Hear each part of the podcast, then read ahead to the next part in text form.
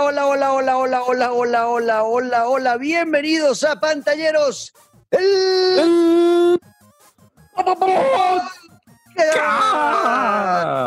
Hola, bienvenidos una vez más a este subpodcast de videojuegos Pantalleros el podcast con su anfitrión Juan Camilo Ortiz, que soy yo, hola, y mi coanfitrión, cada ocho días venimos a hablar con él de lo que más amamos en el mundo, que es jugar videojuegos. Luis Carlos Guerrero, Luisca, ¿qué más?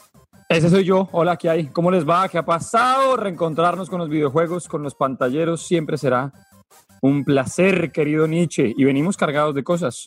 Así es, hoy en este episodio estaremos hablando de la presentación del PlayStation eh, Showcase, el PlayStation 5 Showcase, donde mostraron primero el precio, fecha de lanzamiento, por fin ya sabemos, mejor dicho, todo lo que tiene que ver con la PlayStation 5, qué juegos se van a lanzar el mismo día que salga la consola y demás. Vamos a hablar de eso. Vamos a estar hablando de una reseña que tengo para ustedes del juego Project Cars 3 de Madly, Slightly Mad Studios, también distribuidor de Bandai Namco. Vamos a hablar de ese juego un ratico. Y se viene por ahí también información de una presentación que vimos de Ubisoft, de un juego que nos capturó, o más bien que llamó nuestra atención, el Immortals Phoenix Rising, y eso lo estará hablando también Luisca. Y además hacemos un update de Avengers, que estamos jugando como locos todas las medias, todas las medias noches. a la medianoche siempre nos encontramos con Luisca a jugar. De dormir. Exacto, estamos sacrificando tiempo de sueño, estoy con ojeras y estoy empezando a tener algo que nunca había visto en mi cara, eh, Luisca, y es que el, los párpados, el borde de los párpados, ¿no? La parte que, está, que se pega pues al ojo, ese borde se puso rojo. Eso nunca me había pasado. Entonces, eh, si ustedes ven películas como Transpoiring y esas, y esas películas eh, como Requiem por un sueño, pareciera que me hubiera vuelto drogadicto. Yo quiero confirmar que es verdad, negro. O sea, deje de meter matices y diga que para poder sobrevivir a las noches de videojuegos se está utilizando pues, poderes, poderes como los de los Avengers, ¿no? O sea, no le Pero sí la falta de sueño estoy empezando a, notarla en mi fisionomía. Bueno, espero que esto no sea por mucho tiempo, todo sea por pantalleros el podcast. Eso vamos a hablar, además que estamos jugando y recomendaciones que tenemos para hacerles en este episodio de hoy. Así que de una vez arranquemos esto que es Pantalleros el podcast. mean you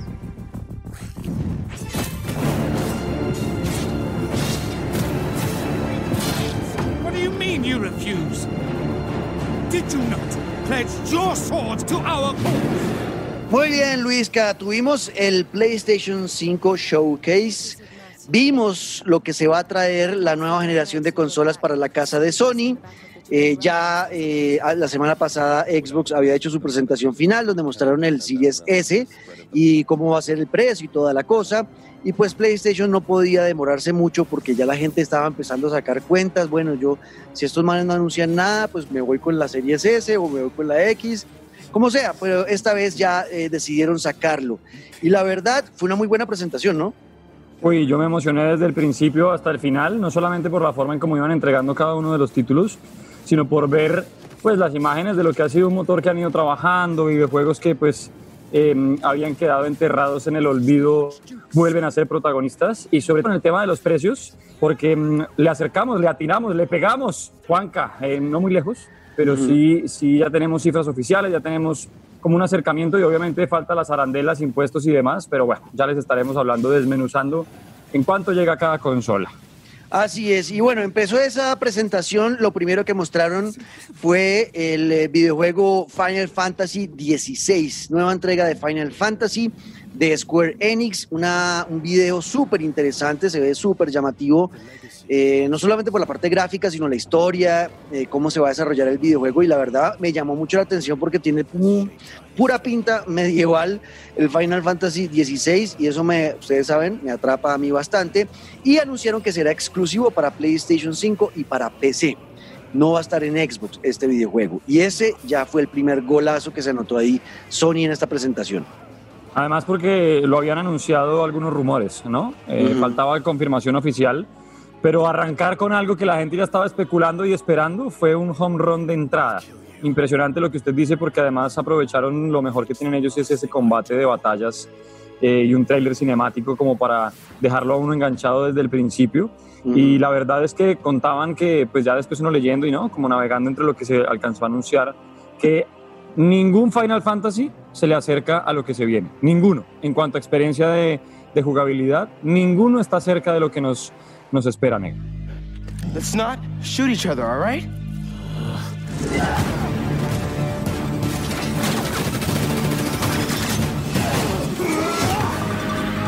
We're after the new form. Ignore everything else. Luego de eso, mostraron eh, otra, otro totazo durísimo y fue gameplay, o sea, ya nos mostraron cómo se va a ver el videojuego cuando lo estemos jugando, no un tráiler cinemático, ¿no? Nos debemos una película que no nos dice realmente nada de cómo va a ser el, el, el tema de, de, del juego, ¿no? Cómo se va a ver cuando tengamos el control en la mano, pero esta vez sí lo hicieron con el juego de Spider-Man, Miles Morales, y las gráficas son brutales. El juego de luces cuando empieza ese... ese tráiler o esa muestra del gameplay de, de Miles caminando por las calles de Nueva York como en Navidad y se ve la iluminación, ¿no? unas lucecitas que atraviesan de poste a poste la calle y cómo iluminan el asfalto eh, humedecido por la, por la nieve y la lluvia, ¿no? Una época de invierno en, en Nueva York, o sea, es, y cómo se, se hacen esos reflejos en el, en el, asfalto y luego en la ropa y en la cara de las personas. Bueno, una cosa demasiado bonita y avanzada. ¿Lo, lo vio así? Me encantó, además, porque mm, se mantiene en la historia que ya habíamos jugado en el Marvel's Spider-Man. Esto ya quedó asegurado que va a ser un año después eh, de los acontecimientos que vivimos en el primer juego.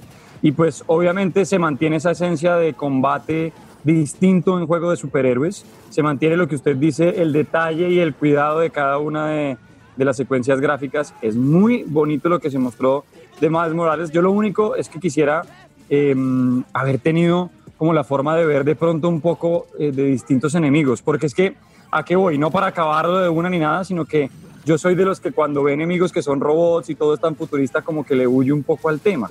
Uh -huh. eh, pero ya es un tema personal, porque el juego como tal y el disfraz, pues el, el traje de, de Spider-Man me encantó. Me encantó la forma como tratan de mantener la diferencia entre el Spider-Man original, entre Peter Parker y Miles Morales, pero siendo los dos muy chistosos, con unos comentarios bastante certeros. No sé, me gustó mucho cómo presentaron eh, lo que para muchos era un DLC, no, es un nuevo juego, es nueva historia completa para PlayStation 5. Total, bueno, listo. Entonces, ese juego también anunciaron va a estar desde la salida del PlayStation 5, que esto es un golazo. Recordemos que Xbox no pudo hacer ese tipo de anuncios, ¿no? De juegos exclusivos en el lanzamiento, o sea, sus más grandes eh, um, oportunidades para enganchar a la gente no las pudieron usar porque todos están demorados. Eh, el mejor caso, pues Halo terminó empujado hacia el año 2021, o sea que cuando salga la Series X, pues no tendrá uno de esos títulos fuertes desde el lanzamiento. PlayStation mostró el Miles Morales y, y dijeron, sí, tendremos un título fuerte del lanzamiento exclusivo de la consola, como el Miles Morales o el Spider-Man de Miles Morales. Así que eso es otro golazo que se anotó Y- ahí en PlayStation. Y es un gol que viene por dos, porque claro, la edición para PlayStation 4 de este Marvel's Spider-Man eh, de Miles Morales, pues no va a ser mucho más y además perderá pues muchas de, las de las cualidades que sí trae para PlayStation 5. Ahora, el juego que viene eh, para PlayStation 5 viene con todo incluido del juego anterior, es decir, los DLCs y el Marvel de Spider-Man van a estar incluidos en el lanzamiento con el PlayStation 5. que eso es una eso es una eso es un bonito un bonito premio para los, los fanáticos de PlayStation y los y los jugadores de, de Spider-Man porque esto es algo que es inevitable eh, Luisca eh, el promedio o la mayoría de los juegos nuevos en la generación actual de consolas ¿no? en la Xbox One y en el Play 4 cuestan 60 dólares ¿sí? los juegos AAA cuando salen al mercado por primera vez salen en ese precio 59.99 60 dólares eh, y siempre está, ha estado la duda y se está preguntando la gente, me los preguntaron ayer muchísimo en Twitter que cuando que se iba a subir el precio de esos juegos para la nueva generación o se iba a mantener en 60, es imposible. Con el, el trabajo que han tenido que hacer ¿no? para mejorar sus mismas casas de, de, de desarrollo, sus mismos eh, computadores, todo lo que tiene que mejorar un estudio para poder alcanzar la capacidad que tiene el PlayStation 5 y el Series X, ¿no? Para llegar a esos estándares de calidad, pues ellos también tenían que invertir. Obviamente van a subir los precios, no hay nada que hacer. Para la próxima generación de consolas, un juego AAA va a estar costando 70 dólares. Ese será, esa será la, la medida, 70, o sea, 10 dólares más caros que los de esta generación. Pero está bien que varios de los estudios están tratando de ser comprensivos con los eh, usuarios y dicen, venga, sabemos que les vamos a cobrar más, no podemos evitarlo, tenemos que hacerlo si queremos seguir que esto sea, siga siendo un negocio. Em, pero les vamos a dar algunas cosas, como por ejemplo, la, buena, la buena decisión de, de, la gente de Spider-Man es decirles, van a comprar en 70 dólares, porque ya dijeron, ese va a ser el precio, 70 dólares del juego Spider-Man Miles Morales, pero se los vamos a dar con todos los DLCs y el Spider-Man original incluidos. En, el juego. O sea, usted compra Spider-Man Miles Morales en PlayStation 5 y le viene con el Spider-Man anterior también y sus DLCs que también va a poder jugarlos en el Play 5. Eso es muy bueno. ¿no? Bravo por PlayStation, sí. Tremendo. De aplaudir. Witches and wizards who came before. Here you will meet lifelong friends and grow into your own magical abilities classrooms of the world's most talented professors. Luego de esto eh, mostraron, creo que a mí en lo personal fue lo que más me emocionó, no sé si a usted, pero a mí la, lo, lo que vi acá me emocionó mucho porque de una me devolví a hace unos, puede ser 15 años, tal vez más, 18 años, cuando jugué en el PlayStation 2 los juegos de Harry Potter y eran maravillosos esos juegos. Siempre quise que continuaran así como, como amé los juegos del Señor de los Anillos. Creo que mis favoritos eran esos, Señor de los Anillos y, los de Harry Potter. Eh, y va a salir Hogwarts Legacy, mostraron un poquito más de ese juego que ya se ha presentado y se ve emocionante. Va a ser un juego de Harry Potter, de rol, un RPG y que se va a tomar, eh, si no estoy mal, 100 años antes de la historia de, Harry Potter. O sea, van a contar más bien cómo fue que Hogwarts, la escuela donde van todos los magos a, aprender a ser magos, como Harry Potter, pues eh, cómo, forjó, cómo forjó a los magos, ¿no? Eh, y cómo creó ese mundo de fantasía y de, magia. y cómo se volvió la escuela más importante del universo de Harry Potter. Me imagino que por ahí va, incluso el título nos puede decir eso, ¿no? Hogwarts Legacy, el legado de Hogwarts. Eh, y vamos a vivir esa época. Así que la verdad, emocionante. Ah, yo me volví loco, demente. O sea, de verdad, empecé a ver desde que aparece la lechuza, ¿no? Desde que apareció ya dije, esto no puede ser Harry Potter, de verdad que los rumores van a ser ciertos.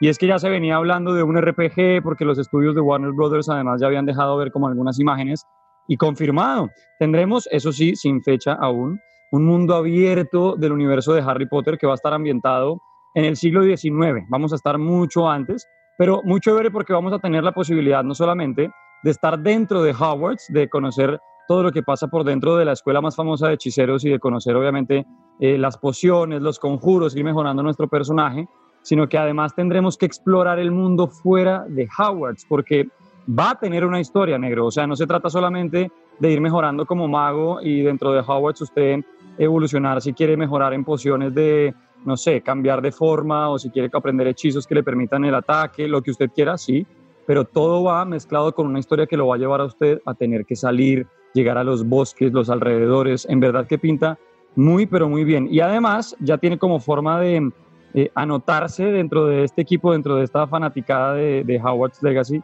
del videojuego. Les recomiendo que se pasen por howardslegacy.warnerbrosgames.com Ahí van a llegar noticias todo el tiempo de este videojuego y lo que pasa es que ya se pueden inscribir para que lleguen esas notificaciones de, pues, de lo que uno tanto le gusta y es, ay, cuánto falta, ay, cómo le puedo ver el video, ay, muéstrame más cosas. Pues ahí tienen página oficial del videojuego Howard's Legacy. Confirmado además para todas las consolas, PlayStation 5, PlayStation 4, Xbox Series X, eh, también S, Xbox One, PC, mejor dicho, les faltó Switch. Bueno, pues del putas, del putas, entonces yo no yo pensaba que iba, a estar solamente en la próxima generación, en, el, el, Series X y en el Play 5 y en el PC. Pero bueno, entonces muy buena noticia porque va a estar para todas y eh, sale en el 2021. Exactamente qué fecha, pues no sabemos, 2021. Eh, podría pensar, y leí en Estados Unidos mucha gente un poco criticando este anuncio, porque eh, en el presente J.K. Rowling, la creadora del universo de Harry Potter, anda en muchos pedos, problemas, porque la acusan de ser una mujer transfóbica. y eso, algunos decían ayer, es un mal escogieron un mal momento para presentar el juego porque la gente lo va a recibir de manera negativa. Eh, pero la verdad, alejándose uno de eso, eh, de, lo que está pasando con J.K. Rowling y la comunidad LGBT, pues eh, el Harry Potter como tal es una historia que creo que muchos amamos cuando crecimos y ya desligarnos de eso es muy difícil. Y seguir ahondando en ese universo, pues obviamente nos va a emocionar. Entonces, pues la verdad, creo que fue un acierto al final mostrar Howard's Legacy más allá de los problemas en los que está metido, metida J.K. Rowling en este momento. Airfield's just up ahead. Let's go find this shithead. Luego de eso, eh, mostrar un poquito de, gameplay más del videojuego de Call of Duty Black Ops Cold War, eh, donde ya lo mostraron funcionando, ¿no? Mostraron gameplay de cómo se va a ver desde una PlayStation 5 y las gráficas son brutales, brutales, o sea, ya es demasiado, demasiado real el tema de la guerra. Tanto que llega un punto donde uno llega a pensar como, fue madre, ¿será que ya va a ser demasiado real y no me va a gustar? porque pues yo no quiero estar, yo no quiero matar gente, o sea. Y ya se ve de verdad como el estrés a flote de lo que es un enfrentamiento. fecha confirmada para el 13 de noviembre y además un beta para probar en multijugador en fines de semana antes. Incluso este, estamos grabando el 17 de septiembre, este fin de semana hay eh, posibilidad de empezar a probarlo, pero de verdad que han llevado el combate al extremo y nos dejaron ver como una misión en la que, claro, empieza uno como en sigilo y termina todo yéndose al carajo en un aeropuerto, pero uy, espectacular. Y, me encanta como Call of Duty dentro de todo, eh, porque pues claro, ya tienen una base de la cual partir siempre, se esfuerzan demasiado por mejorar el sonido de las armas, cómo se ven los mapas, los diálogos, sus personajes siempre tienen como la cabeza un poquito más enredada. Oiga, lo de eh, Black Ops Cold War se ve espectacular, ya es como el Call of Duty llevado al máximo.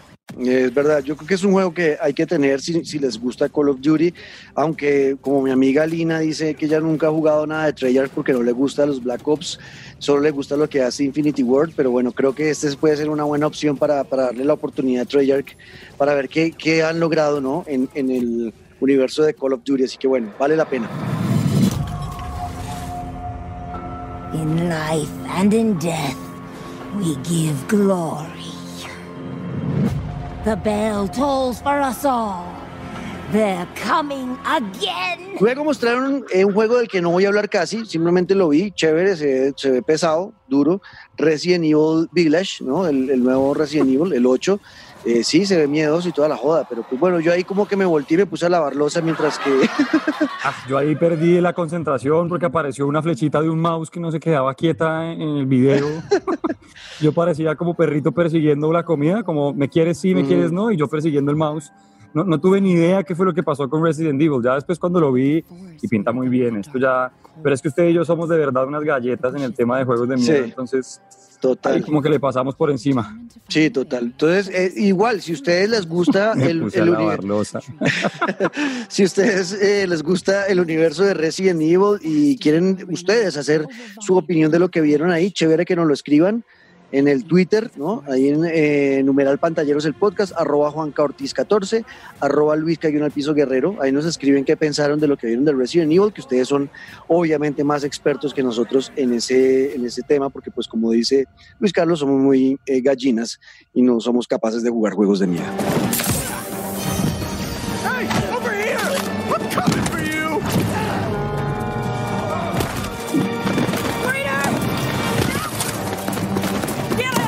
Luego de eso, apareció eh, un adelanto más de un juego que a mí me ha capturado desde la presentación anterior del PlayStation 5 y es el juego Deadloop. Deadloop, eh, lo hablamos la vez pasada, es la historia de un, al parecer, agente secreto, ¿no? De algún tipo que debe matar a ocho visionarios que lo tienen metido a él en un eh, círculo infinito de muerte. El tipo lo persigue una vieja y la vieja siempre lo va a matar. O sea, es, inevitable la muerte de él. Pero cuando muere, vuelve y aparece eh, en otro punto y él tiene que ir resolviendo como el misterio y matando a estos ocho visionarios y tiene que lograrlo hasta, hasta que antes de que ella lo mate, ¿no? Me imagino lo que yo preveo de este juego es que vamos a ir aprendiendo cosas con cada muerte. Cada vez que nos maten aprendemos algo nuevo, como, ok, acá yo tengo que hacer es esto para que avanzar más rápido. Y luego voy y lo hago. Y esto avanzo un poquito, me matan, vuelvo ya sabiendo otra cosa más. Y así va avanzando uno, me imagino, es como yo lo, lo veo en mi cabeza. No sé si sea así, pero es pareciera que va por ahí. Al final la misión es matar a estos ocho visionarios antes de que llegue esta vieja y lo mate a uno otra vez. Súper interesante la historia, me parece. Sí, a mí me, me, me enredó un poco al principio porque la verdad es que no había leído mucho del juego, eh, pero me empezó a llamar la atención cuando entendí lo que estaba pasando. Como hágale, apúrese, ahí tiene rivales, escoja el suyo. Eh, y ya después lo que usted dice, es exactamente eso, es eh, tenga la inteligencia suficiente para acabar con su objetivo antes de que lo acaben a usted. Exacto, entonces bueno, eh, mostraron dos enemigos más, hablaron de dos enemigos más de, en, este, en esta historia que tendremos en el juego eh, y lo que debemos hacer más o menos para matarlos, ¿no? para acabar con ellos y terminar nosotros con ese círculo infinito de muerte o deadloop, como se llama el videojuego, súper interesante, es en primera persona, es un shooter, pareciera. Eh, en primera persona, pero que tiene mucho sigilo, tiene mucho de investigación, ¿no? De- casi como un juego de James Bond clásico, eh, tiene muchas, muchos elementos, o un Metal Gear Solid también puede estar por ahí. Eh, no sé, me parece súper, súper intrigante este videojuego y, me llama mucho la atención. Ah, bueno, este juego eh, va a llegar durante el segundo trimestre de 2021. O sea, el segundo trimestre de 2021 es entre marzo y como junio, algo así. O sea, en la primavera del próximo año, primavera o verano del próximo año va a estar llegando ese juego Deadloop.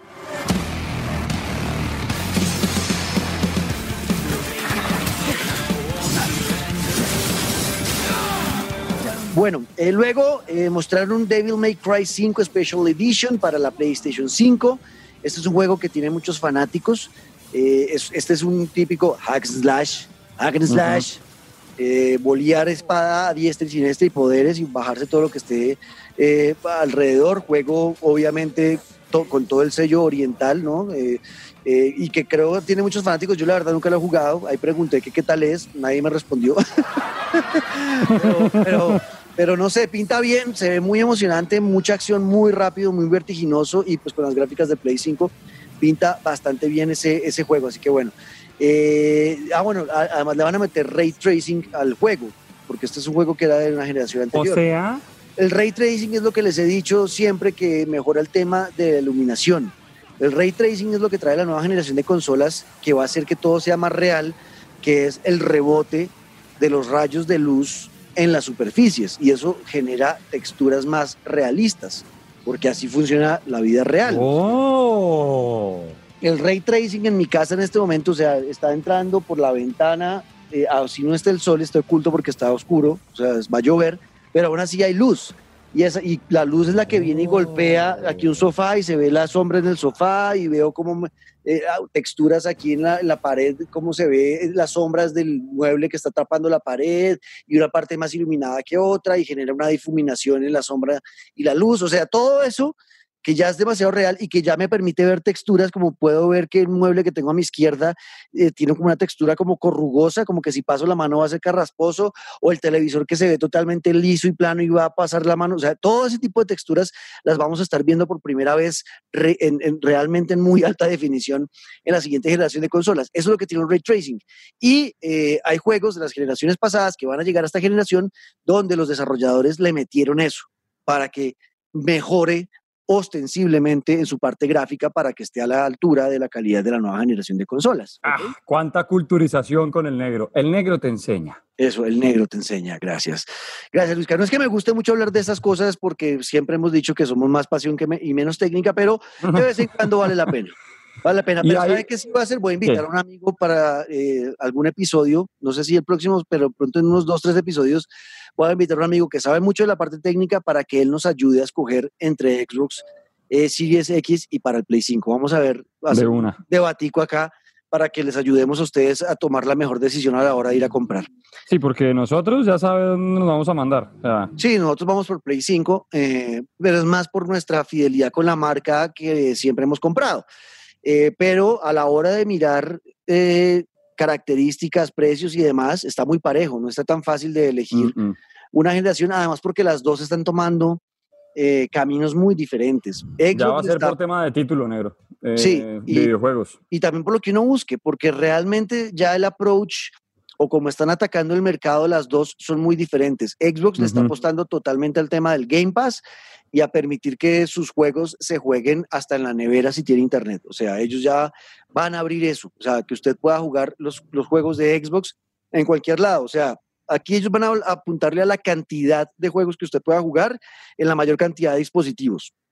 Por el lado de PlayStation es todo lo contrario le están apostando a juegos exclusivos que son mejores y muy buenos eh, para jugar solamente en su consola, ¿ok? Ellos le apuestan es a que usted compre la consola, en cambio, eh, Xbox le apuesta a que, a, que, a que la gente use sus productos en cualquier lado, ¿no? Entonces, eh, son dos, dos enfoques muy diferentes eh, de, las dos, de las dos empresas, que eso va a ser muy interesante cómo va a terminar resultando para las dos, ¿no? Eh, Sí. Eso lo podremos saber mucho más adelante, obviamente en unos cinco años cuando veamos qué pasó.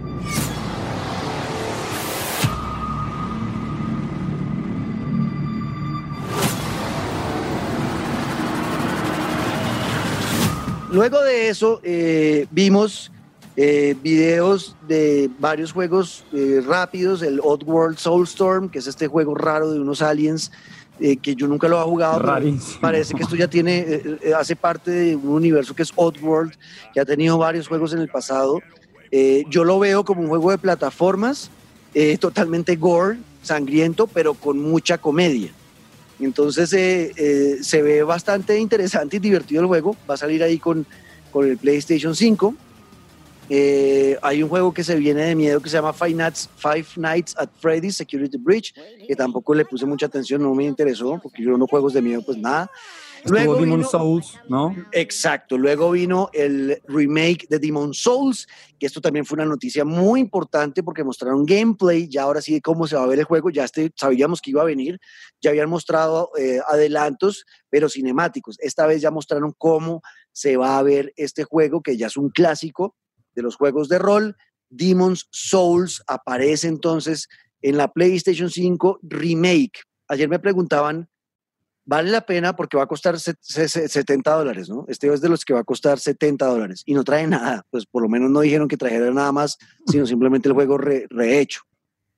Me preguntaba ayer una- un, un seguidor en, en Twitter, Luisca, que si valía la pena, o sea, que si no estaban de pronto exagerando, vendiendo un juego viejo, eh, remake en 70 dólares, cuando el Spider-Man va a costar 70 dólares también.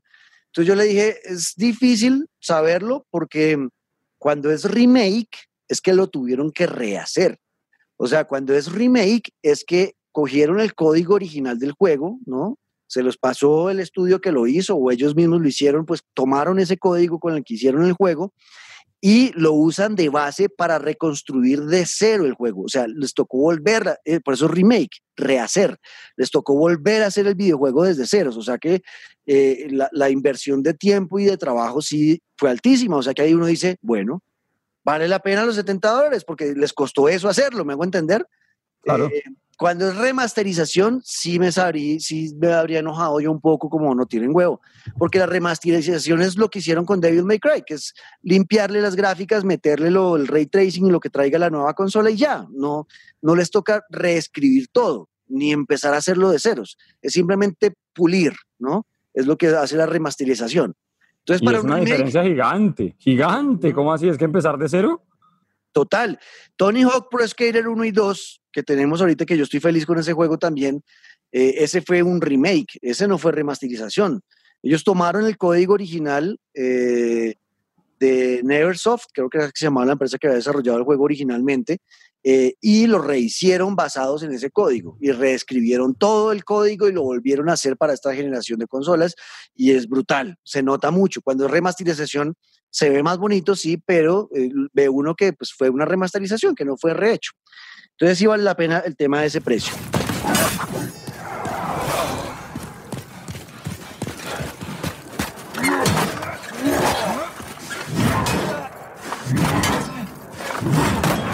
Entonces, Demon Souls, gran eh, noticia muy importante. El Demon Souls va a estar también en exclusiva para, para Play 5 y PC.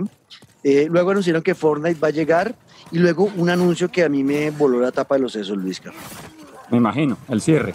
Esto es un, esto es un, antes del cierre, antes de que mostraran el precio de la consola, Ah, bueno, mm, sí. nos mostraron el PlayStation Plus Collection y esto es un darle aliciente a la gente que quiera comprar el PlayStation 5 eh, porque están en, esa, en esta época, no han comprado la Play 4 y están en esta época diciendo, no, pero venga, pues yo mejor entonces me compro la Play 4 y la Play 5 espero unos años porque pues todavía no tiene casi nada.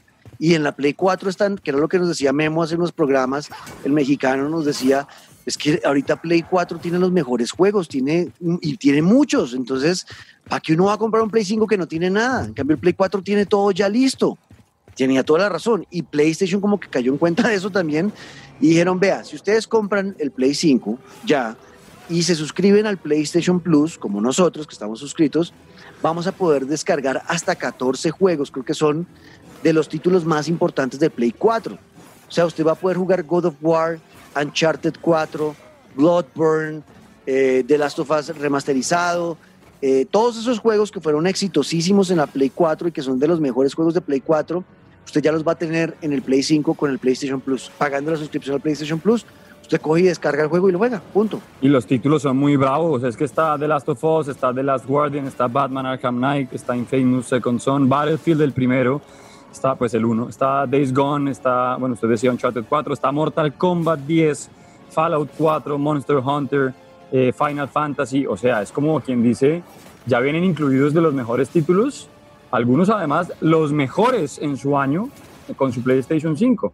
O sea, ya no se vale el, ok, no, es que pues ahora sí me puedo comprar el 4 para comprarme The Last of Us. No, ya lo tiene remasterizado en la PlayStation 5. O sea, yo creo que es aprovechar más bien. Ya en vez de estar pensando en, ahora sí que llegó la nueva, voy a mandarme a la 4, a seguir ahorrando, esperar que el marrano se infle un poquito más y ya tiene que ser pues acertado. El, el acierto es darle al PlayStation 5, negro.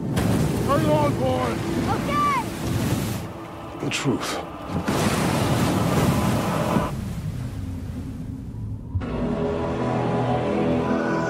Ahí quedó la cosa de los juegos y las cosas que vamos a tener. Lo del PlayStation Plus es una eh, muy, buena aliciente, muy buena Uy, muy forma bravo. de capturar gente. Eh, me pareció muy inteligente esa jugada de PlayStation.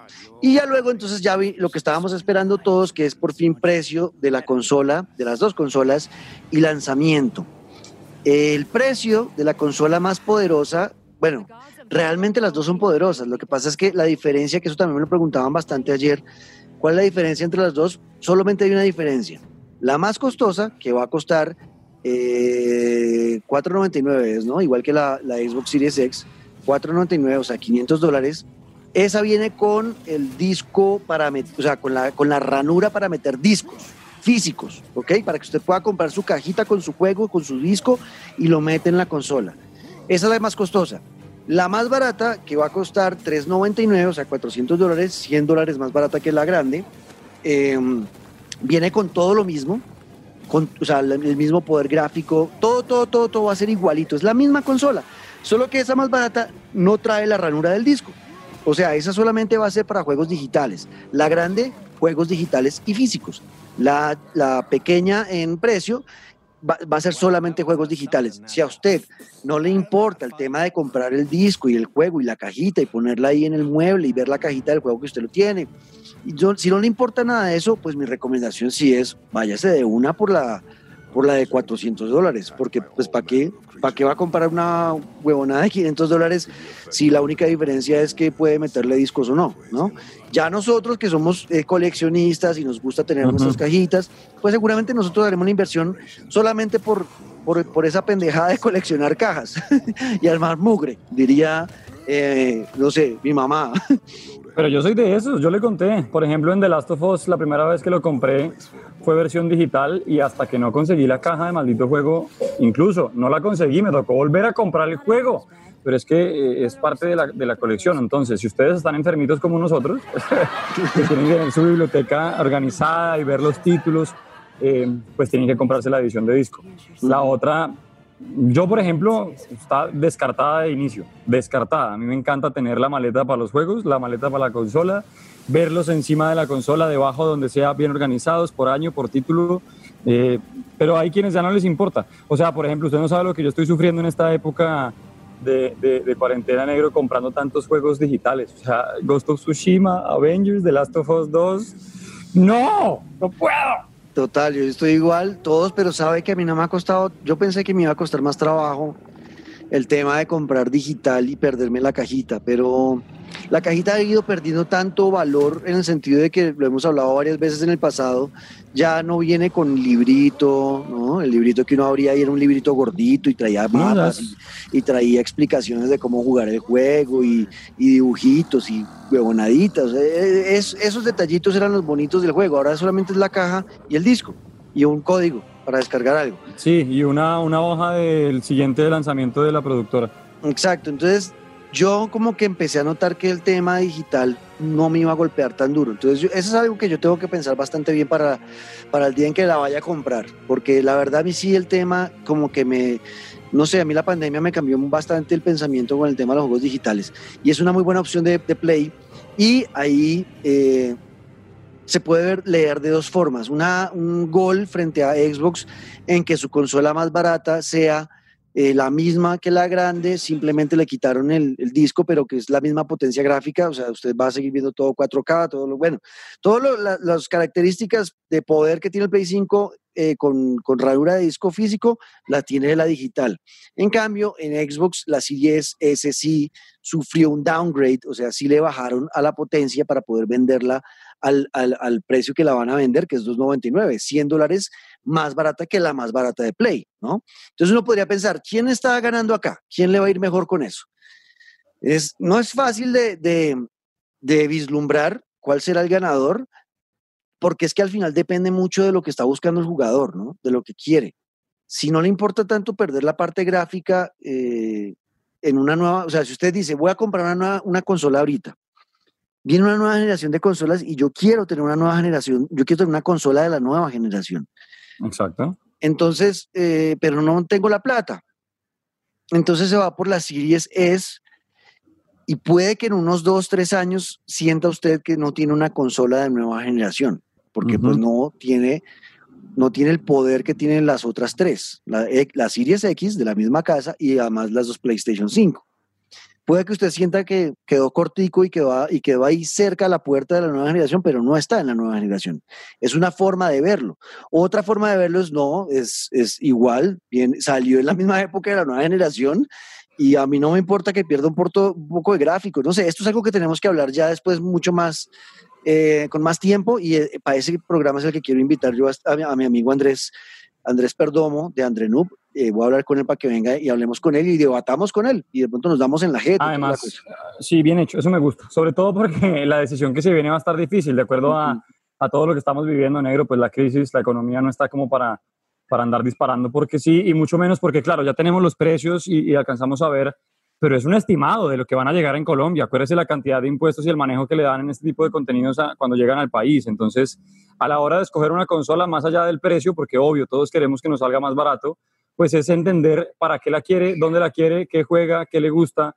Porque si es por precio, pues no, pues para eso cómprese un Tamagotchi. O sea, es, es sí, sí, no, sí, va a la fija. Uh -huh. Pero si quiere una consola buena y sobre todo si ustedes de los que pues nunca la ha tenido, porque hay muchos que me han escrito a mí como, oiga, esta vez sí me voy a mandar por una consola, nunca la he comprado, pero ya en estos tiempos quedó demostrado que los videojuegos, que no sé cuál, que no sé por dónde, ¿cuál me recomienda? Y ahí empieza la conversación. Entonces, eh, pendientes, porque si usted va a traer amigo para darnos en la jeta, pues yo ya tengo los guantes listos. Oiga, no, no, no se me vaya de PlayStation sin antes hablarme de Ragnarok, señor. Ah, bueno, y sí, exacto. Y cerraron, cerraron la presentación con el anuncio de, del, de God of War 2 o God of. War Ragnarok, que es la continuación de la historia del God of War de la PlayStation 4, que ganó como mejor juego del año, donde Kratos viajó por primera vez a las tierras escandinavas y se enfrentó a los dioses nórdicos. Pues esa historia va a continuar. Eh, y ya lo anunciaron en, este, en esta presentación, solamente mostraron el logo, ¿no? Y la musiquita. Ajá y una vocecilla y, y, listo, pero es suficiente para entender que se viene, ya. Total, y ahí mismo eh, Santa Mónica Studios, que es uno de los estudios de PlayStation eh, encargados de desarrollar los juegos de God of War, publicó en Twitter, estamos contratando. y publicaron varios trabajos, así que mira a ver si aplica, eh, Luisca, porque están contratando, obviamente. esperen un segundo, a ver, yo... Obviamente, están, están preocupados, pues no preocupados, no, sino que dicen, listo, ya estamos oficiales al aire, eh, que estamos trabajando en este juego. Usted sabe lo duro que es para los que vimos el documental que mostraron, donde mostraron cómo Cory Barlock y su equipo desarrollaron el God of War, la cantidad de trabajo que se hace en un juego como estos de AAA, y un trabajo de años. O sea, este juego yo creo que va a estar por allá en unos 3, 4 años. Eh, y, y es mucha gente trabajando para un juego cuando, cuando AAA, es mucho dinero, mucha inversión, mucho equipo de trabajo, es bien complicado. Y una apuesta dura mandándose desde ya con, con el anuncio. Porque si hay algo que, por ejemplo, se lleva esperando muchísimos años, es de aquella vaca de la que Rockstar no para de sacar leche, que es Grande Auto 5.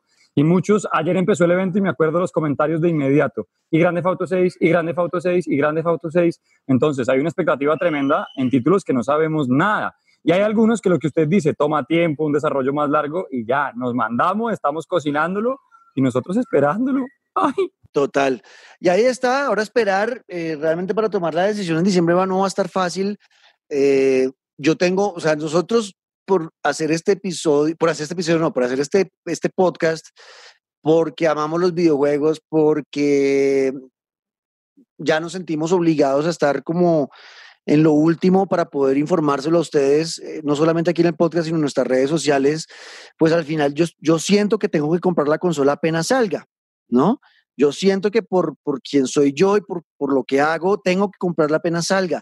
Pero si no tuviera el trabajo que tengo y, y simplemente fuera un consumidor eh, normal, yo estoy sintiendo que yo esperaría, Luisca, que yo no compraría todavía las consolas, porque la- lo que yo he visto de noticias me preocupa un poco en el tema de la calidad de, de cómo vayan a salir. Eh, Sí. Hace, hace unos días, eh, antes de la presentación del showcase, salió que PlayStation había mandado bajar en la línea de producción de 11 millones de consolas para diciembre de este año a 3. Y apenas se le esa noticia, en la bolsa de valores las acciones de, de PlayStation se fueron de rabo en, en 4%, creo que fue que cayeron, y pues eso es mucha plata la que pierde ahí PlayStation. Apenas ocurrió eso, obviamente Play fue como, no, no, no, y salieron a, a decirle a todos los medios, no, nosotros no, no, eso es mentira, no, no crean en eso, nosotros vamos a sacar las 11 millones y estamos trabajando en eso, pero la noticia de fondo decía que parecía que estaban teniendo problemas para eh, mm, la producción de un elemento en particular, que es un elemento muy importante de la PlayStation 5, que estaban teniendo problemas con la producción de eso. Entonces yo no sé, yo estoy nervioso de que vayan a sacar todo por correr, por vender, porque necesitan cumplir su año fiscal y que salgan de mala calidad y que, no sé, se vayan a recalentar y pase algo. Y que y uno metiéndole que para mí mi apuesta en Colombia, y ayer también la gente no entiende a veces eso, yo lo que pongo son apuestas, porque el precio en Colombia le escribí a Delio, eh, que es la cabeza de Solutions to Go, el distribuidor oficial de PlayStation en Colombia, le pregunté, mañana, mañana grabo episodio de pantalleros, ¿ya puedo decir precio en Colombia? ¿Tienen precio en Colombia? Me dijo, no, no hay, porque es que en Colombia es difícil, primero porque no hay un representante oficial.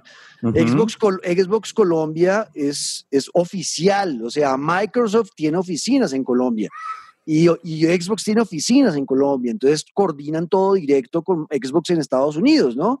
Entonces, si en Xbox Estados Unidos dicen, acá salimos en tanto precio, en Colombia ya tienen que saber cuánto salen. No importa que en un mes cambie el dólar, no importa. Tienen que decir ya con cuánto van a salir, porque con eso es que van a enganchar a la gente. PlayStation no tiene representación en Colombia, no hay una oficina de PlayStation en Colombia. Son simplemente los distribuidores los que se encargan de hacerle promoción a la consola en el país, que son nuestros amigos de Solutions to Go y que hacen su trabajo muy, muy bien. Pero ellos obviamente son un negocio de venta y tienen que esperar a que estemos más cerca a la fecha de lanzamiento eh, para ya analizar cómo está el dólar y ahí sí saber en cuánto la pueden vender en nuestro país. Por eso acá el precio Claro. colombiano oficial nos vamos a demorar en saberlo. Incluso yo diría que va a ser en el mismo mes. Ping, es hora de hacer un comentario directamente desde el futuro. Como entenderán, este episodio se grabó antes de que Solutions to Go publicara los precios en Colombia para la PlayStation 5. Por eso en este momento cuando estábamos grabando con Luis Carlos no sabíamos el precio. Pero ya lo sabemos antes de lanzar este episodio y por eso vengo a corregir. El precio de la PlayStation 5 con la ranura del disco físico, o sea que permite juegos digitales y juegos en físico, costará en Colombia 2.799.900 pesos. Y la edición digital de la PlayStation 5, que solo permite juegos digitales, costará 2.199.900 pesos y estará en tiendas a partir del 19 de noviembre. Y ya también van a estar eh, haciendo preventa en algunos almacenes para que estén pendientes. Como podrán ver y escuchar a continuación, en nuestra conversación que tuvimos hace unos días en este episodio con Luis Carlos, me descaché en 200 mil pesos por debajo en las dos ediciones.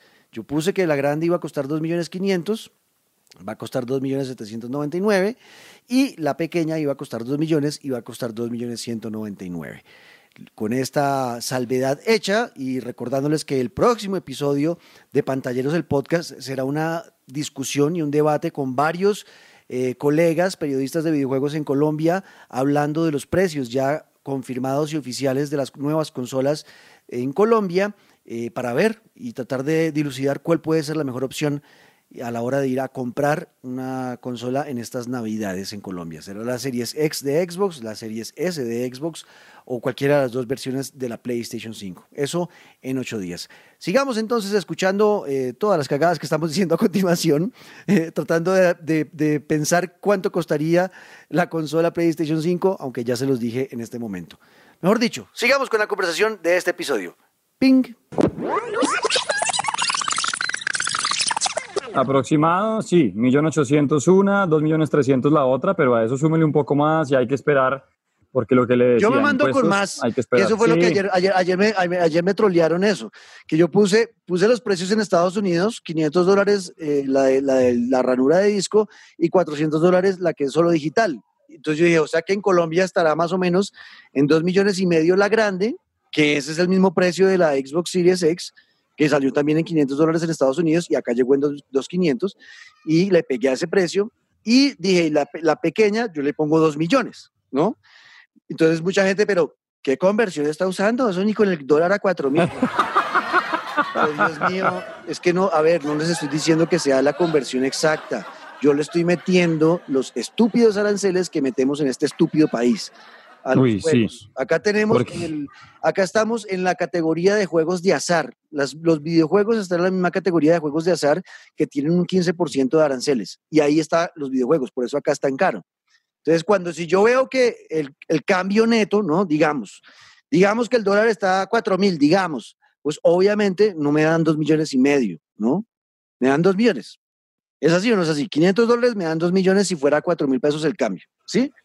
Claro. Pero es yo le meto- todo lo que está alrededor. yo le meto el tema de aranceles, de cuánto va a costar más arancel. Entonces yo estoy haciendo una aproximación. Mi aproximación, no la conversión real, sino aproximación, es que va a estar en 2.500 la grande y 2 la pequeña. Vamos a ver si me equivoco o no. Y ya después Sí. veremos. Y pues sí me equivoqué, pero no por lo que todos me decían que iba a ser más barato que lo que yo dije. No, señor. Van a estar más caras, 300 mil pesos más cara la física de lo que yo dije y 200 mil pesos más cara la digital de lo que yo dije. Ay, sigamos. Por ese lado vamos. Y ya que hablábamos del salto a la, consola, yo creo que en mi caso es, y el de muchos, cuando llegue algún juego que uno diga, ok, me salto al otro lado. Incluso yo creo que para el PlayStation 4 a mí me decidió fue en FIFA y yo creo que en PlayStation 5 me va a pasar lo mismo. Siempre digo, no, yo espero, no tengo afán, aún no tengo títulos que me hagan saltarme allá.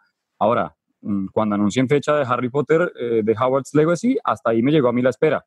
Pero yo soy de los que mm, no se aguantan, negro. Yo soy de los que, eh, sabiendo que ya tengo la posibilidad de, por ejemplo, saltarme a FIFA 21 en PlayStation 5, ah, me empieza la billetera a pedir perdón, me empieza la billetera a rogar, no me exprima, de verdad que de ahí no sale más limón. Pero es que ya cuando empiezan a aparecer cosas de las que uno es tan fanático y ya es tan nicho, como dígase de FIFA, Call of Duty que se viene con Cold War, yo creo que, y se lo decía, si hay títulos, ya empieza uno a jalarse para el otro lado. Pero que no haya fan, sin duda. O sea, creo que el PlayStation 4 todavía es una máquina que tiene muchísimo para dar y sobre todo porque en los anuncios pues lo siguen demostrando. Eh, eh, Howard's Legacy no va a llegar solamente para nueva generación, va a llegar también para PlayStation 4. El Spider-Man de Miles Morales no va a llegar para PlayStation 5 solamente, va a llegar para PlayStation 4. Entonces, pues tampoco es que tengamos que salir corriendo de una, porque en verdad todavía están cocinando cosas. Entonces, paciencia y sobre todo a ver en cuánto nos va a quedar la coronita acá en Colombia. Exacto. Bueno, esto es un tema que iremos conversando eh, siempre más adelante, más y, lo que les digo, vamos a hacer un episodio especial comparando las cuatro consolas, eh, tratando de tomar la decisión de cuál sería la mejor para comprar, o si al final no, también esa es otra opción. Al final dice uno, no, es que no compren nada todavía, o compre la que se acomode, porque eso es lo que yo siempre he dicho en, mi, en el tema de videojuegos, es compre la que se acomode a usted como jugador, porque todas tienen como diferentes cosas. No hay una mejor que otra, son simplemente diferentes. Bueno, así que bueno, por ahora dejamos el tema, eh, el tema ahí y, y, vamos a hablar ahora de una reseña eh, cortica que tengo de un juego que estuve probando en estos días, que es Project Car 3. A ver.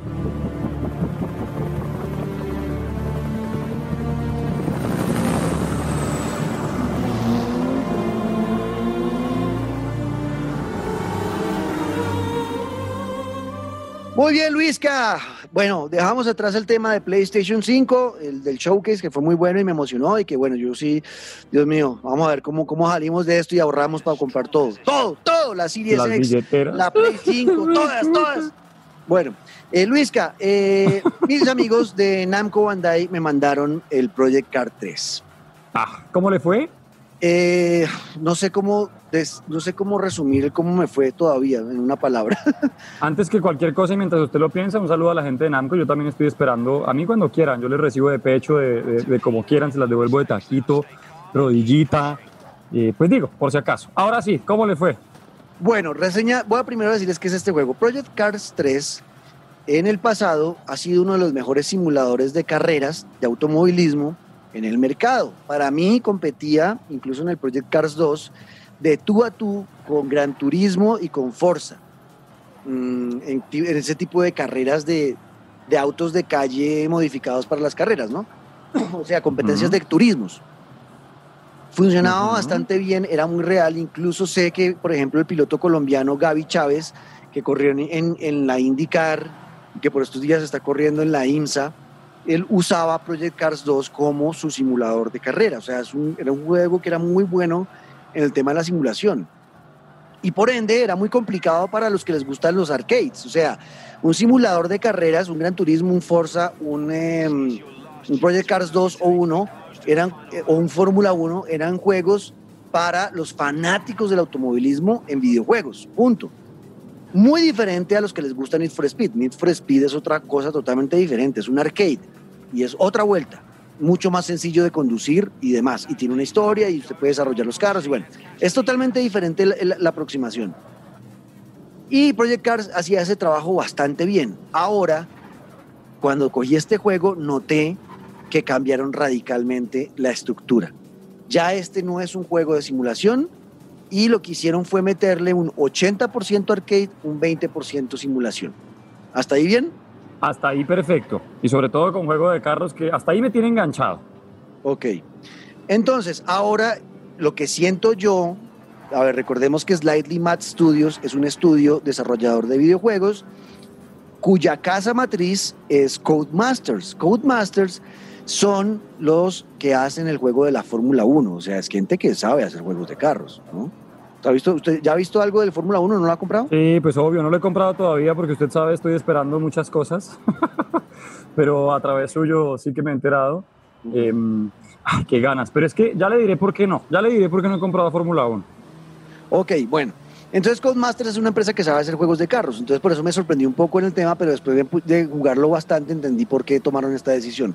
Ellos ya tienen un, estudio que hace juegos simuladores, que es Codemasters. Entonces Slidey Mad Studios pareciera que tomó la decisión de acercarse, de acercarse al público casual que busca experiencias un poco más divertidas sin tanta complejidad. Porque es que Fórmula 1 y Gran Turismo y esos juegos son un poco más complejos. Y si uno no es ávido en los juegos de carros y no es alguien que los juegue mucho, pues se va a desconectar y le va a ir como un carajo y no le va a gustar porque va a decir, "Ah, eso está muy difícil, no, es muy Claro. difícil, me estrello cada curva, eh, no me enseñan además a siempre. frenar, cómo, le- cómo le entro, cómo la cojo, no hay una pistica que uno siga, ¿no? Como esas lineecitas a las que uno estaba acostumbrado. Entonces, no, entonces yo creo que ellos dijeron, venga, ya tenemos un estudio haciendo esos juegos que es Codemasters, pues hagamos ahora arcades. Y Project Cars 3 es un arcade. No, se, no parece, o sea, no es nada que ver con Project Cars 2 ni uno. Esto es un arcade que se acerca a Need for Speed, se acerca bastante a The Crew, que es otro juego que hace Ubisoft de carros y de carreras, pero que es muy arcade. O sea, usted puede coger una curva a 200 y no se sale, o le casca a alguien y no pasa nada. Eh, o sea, es, diferente. Y este juego es así. Entonces es simplemente acercar esos dos mundos de la simulación como un gran turismo con un juego como, como The Crew. Entonces, si a usted le gustó The Crew, le gusta Need for Speed, creo que le va a gustar este videojuego. ¿Listo? En la jugabilidad, eh, el juego, lo que les digo, es un arcade. Eh, puede uno visitar pistas como Sonoma, pistas reales. Sonoma es una pista de, NASCAR y de IndyCar en Estados Unidos y usted acá la juega con su carro y pues nada, es ganar la carrera y punto, y, pero entonces tiene como mini misiones dentro de la carrera, tomar siete curvas eh, a la perfección, hacer cinco sobrepasos, usar el rebufo todo, y le van dando puntos. Y con los puntos usted va desbloqueando cosas para mejorar el carro. Eh, la, mejora, la, la mejora del carro es muy parecida a, a The Crew, que simplemente van saliendo elementos y usted los va poniendo y si se las le mete muchos, pues va, va a subir de categoría el carro. Y hay competencias por categoría. Y empieza en la categoría más baja y usted va reuniendo dinero para comprar un carro de la mejor categoría o mejorar el que ya tiene para subirlo. Eh, es muy, muy sencillo el juego, es muy simple. Eh, a, la- a la hora de conducir, cuando primera vez noté que era un juego de, de arcade, Luisca, fue cuando fui a meter la cámara que yo uso en los juegos de carrera. Cuando yo juego juegos de carrera como Gran Turismo o Fórmula 1, es la cámara que está a piso, que no se ve el carro, Ok. sino que va uno en el piso y va viendo ¿no? toda la pista. Sí, de frente a la calle. Exacto, no, no se ve el carro que uno está conduciendo. Es como ir adentro del carro, más o menos. ¿En serio? Yo pensé que usted era más de cámara de timón, de cámara de cabina. No, de timo- ya, ya para mí ya es demasiada simulación y, y- y- y yo no me siento cómodas con las cámaras de cabina. Porque marea. pues, para eso toca, no, tocaría tener dos televisores a los lados también para, para, la, para la visión periférica. ¿Me hago entender? Entonces, en la, cuando usted está en cabina en un juego de carros, en un televisor, pues solamente está viendo un- una pequeña parte de lo que ocurre en la pista y no va a poder ver a los lados que tiene, como que me hace falta más visión. Entonces por eso yo uso es la que no aparece nada, simplemente es la, la cámara piso del carro y uno va, Como quien dice la edad. O sea, uno combate la edad hasta con la cámara del carro. No, no es la edad, huevón, me están entendiendo lo que estoy diciendo. Me estoy diciendo lo que es porque eh, todavía no se han inventado eso. Por ejemplo, los simuladores de, de carros de los pilotos profesionales tienen como tres pantallas, o sea, tienen un televisor al frente y dos a los lados Y dos que en los permi- lados. les permite ver ah, si tienen carros a los lados y eso, y como que hay- está la, la visión periférica. Acá no está, entonces pues, mientras que eso no exista, pues baila. Yo juego con cámara a piso, pero no me gusta detrás porque se siente muy irreal, porque es un simulador, yo quiero simular. Y en Oiga, este, ¿y, y- cua- y cuando usted tiene eh, timón todavía o ya no es de pedales timón, solamente no tengo dónde ponerlos, ya? si lo tuviera, lo tendría, obviamente, porque es mucho mejor así. Entonces, cuando intenté hacer eso de poner la cámara a piso en este, en este, en este juego, me sentí súper incómodo porque la pista no aparecía bien. No se veía bien, eh, la profundidad no está bien hecha y ahí entendí, ok, no es porque no, no lo hayan hecho bien, sino que simplemente están buscando otra cosa y es el arcade. Yo juegos como Need for Speed, juegos como The Crew, ese tipo de juegos que son arcade, esos siempre los he jugado con la cámara detrás del carro, porque así es más fácil meterla- eh, meterse en la curva, en el apex, salir de la curva, saber dónde están los carros. Es mucho más sencillo jugar así ese tipo de juegos, porque la otra forma es imposible. A veces la velocidad es demasiado alta, entonces uno no ve nada por dónde va. Es muy complicado. Entonces aquí entendí que este juego era un arcade y puse la cámara atrás y empezó a fluir todo bastante bien. Entonces, ese por un lado. El tema de la mejora de los carros, la personalización, que eso en los arcades siempre el, el mejor exponente de eso fue Need for Speed con el Underground. Acá está muy reducido. O sea, re- realmente lo que usted puede cambiarle al carro son muy pocas cosas, muy limitado, pero al final, para los que están buscando una, una experiencia amigable y muy rápida, es la mejor forma, porque así usted no, tiene, no pierde tanto tiempo personalizando, sino que es, es fácil. Aquí le pone esta gráfica, se la pone ahí, el color de la gráfica, quiere poner patrocinadores para que parezca un carro de carreras, listo, le pone estos patrocinadores, y, eh, pero él le hace todo. Usted no, no escoge realmente en qué parte del carro quiere poner qué, no. Eso solamente lo hace un simulador como Gran Turismo. Eh, acá ellos le, le ubican a usted todo, ¿ok? Entonces, por ahí, bien. Entonces, eh, esa es la parte de, de- de jugabilidad. Las gráficas están bien, los carros se ven bonitos, son carros reales, eh, Mitsubishi, eh, Nissan, Porsche, Mercedes, BMW, todos están ahí. Eh, el, sonido, el sonido también bastante bien en el tema de, de los motores, por ejemplo, un Mustang suena muy diferente a un Nissan y, y se siente el sonido, está bastante bien. Eh, en ese tema de gráficas y sonido, lo último, lo único que realmente me parece que está mal es el tema de los choques. Si usted se choca y se daña el carro, se daña de una manera muy rara, como que queda doblado el, el, el- el capó, por ejemplo, pero, pero es- no sé, es, no, realmente esa parte sí no me gustó ni cinco. ¿No gustó? Sí, ah, ok, ok. No, muy mal. Que al final, por eso digo, no jueguen adentro del carro ni a. ni a- no, ahí le toca a uno tener la cámara desde lejos. Y ya, es un juego divertido, es un juego arcade. Es para jugadores casuales de, de carros. O sea, los que les gusta Need for Speed, Crew, eh, ese tipo de juegos, pues van a disfrutarlo. Si a ustedes les gusta Gran Turismo, si les gusta Fórmula 1, si les gusta Forza, no es un juego para usted, va a sentir que botó la plata. ¿Listo? O sea, como quien dice, es un juego más para mí que para cualquier aficionado de carreras. Exacto. Para mí, por ejemplo, que soy aficionado a los juegos de carreras, no es un juego chévere. no Ya. me gustó. Pero si, si usted es un arcade, le gusta solamente los Need for Speed y ese tipo de juegos, sí lo va a disfrutar. ¿Listo?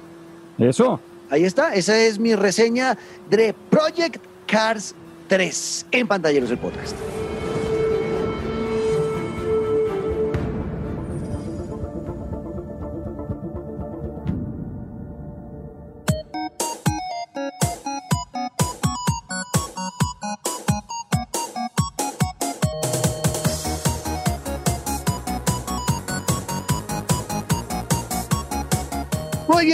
Luego de hablar un poquito de automovilismo y demás, eh, nos acercamos ahora a una presentación que hizo Ubisoft, de la cual solamente voy a rescatar esto porque se nos alarga el programa, y fue el juego Immortal Phoenix Rising, que para usted, que es fanático de Zelda y conoce bien Zelda, eh, pues creo que le dio interesar este juego. Cuéntenos un poquito.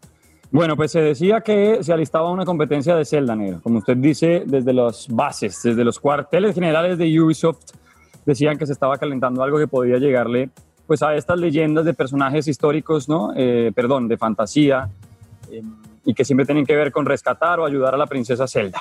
Pues apareció Immortals Phoenix Rising, un juego en el que vamos a encarnar a eso, a Phoenix, un personaje que además de entrada le voy contando, cada uno va a crear como quiera. Si Mm. quiere que sea verde, si quiere que sea morado, con el pelo largo, corto, lo que usted quiera, el personaje, el primer paso es crearlo. Al mejor estilo Fortnite, como para que se ubiquen rápidamente en que uno puede escoger hasta el, cor- el color de los cordones de las botas. Bueno, así es el asunto. Y luego empezamos en, una, en un viaje en una griega mitológica, eh, en una Grecia mitológica, perdón, en esta época en la que eh, habitaba el mundo todo lo que tiene que ver con el reino de los dioses, desde Zeus, pasando por quien le ayudaba, con Hefastos, con Hermes, con Apolo, con los dioses del mar como Poseidón, con Hades, todo lo que tiene que ver con la mitología griega. Pero encarnaremos a ese Phoenix que lo que tiene que hacer es ayudar a algunos dioses, pues que lo necesitan. ¿Y para qué? Quedarse con sus poderes. O sea, como quien dice, uno va a empezar una aventura en la que, claro, tiene que visitar distintas islas y ahí ayudar a cada uno de los dioses que le va a ceder un poder, ya sea volar, sea la superfuerza, sea la lucha de Artemisa, una cantidad de cosas que, como le digo, tiene que ver todo con una aventura mitológica. Me encantó porque a nivel gráfico se ve súper bonito, eh, no solamente en el detalle de los paisajes, de la exploración, sino de los enemigos, porque son bestias mitológicas que uno va a tener que irse enfrentando desde minotauros, cíclopes, va a haber medusas, eh, va a haber una cantidad de estos monstruos que como que uno se imagina solamente en la película, por ejemplo, de Hércules.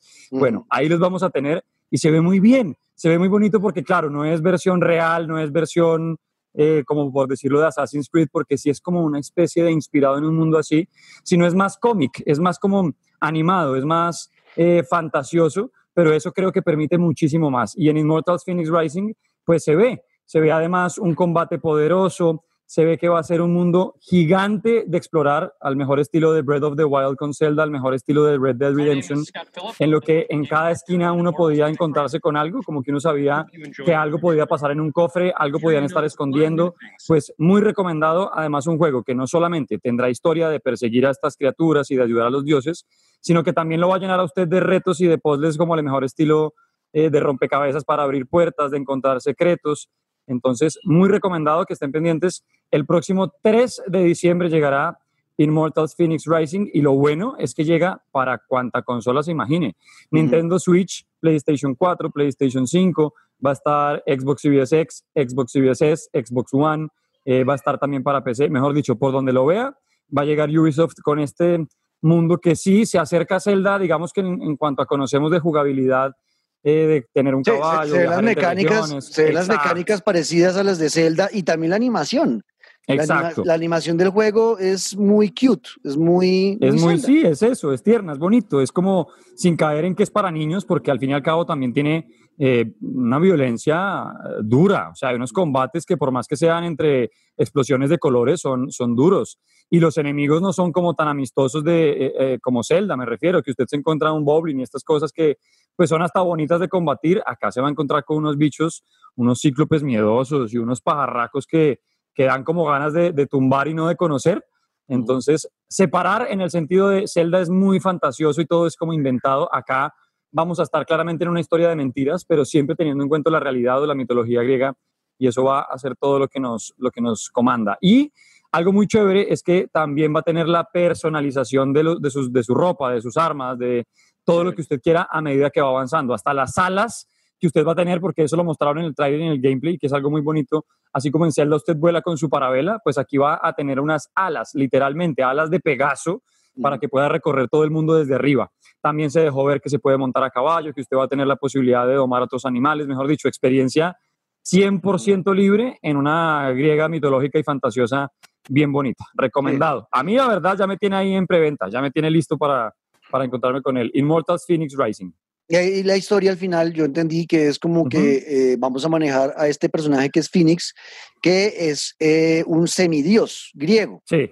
Es, haga de griego. Como, como un Hércules que tiene sangre divina, ¿no? hijo de, de Zeus, pero también y, sangre humana. Y será el encargado de salvar a los dioses, porque como que están en problemas. Y bueno, hay, es por ahí. Y, arranca uno con, ojo, ojo el combo con el que llega su Phoenix, la espada de Aquiles el arco es el arco de Odiseo y las alas de Dédalo. O sea, son como sus tres mm. principales armas para empezar a, volar por estas islas, porque son siete regiones que componen una isla en la que uno llega. O sea, uno como que es un náufrago y mm. llega a una isla que se llama Dorada, que es inspirada en toda la mitología griega y cada una de estas regiones tiene un dios. Lo tenemos que ayudar y a cambio nos va a dar su poder del putas. Bueno, pinta bastante bien ese juego. Vamos a ver más adelante cuando muestren un poco más y cuenten más de la historia, a ver qué ocurre con Immortals Phoenix Rising de Ubisoft y vamos a hacer un pequeño update de Avengers.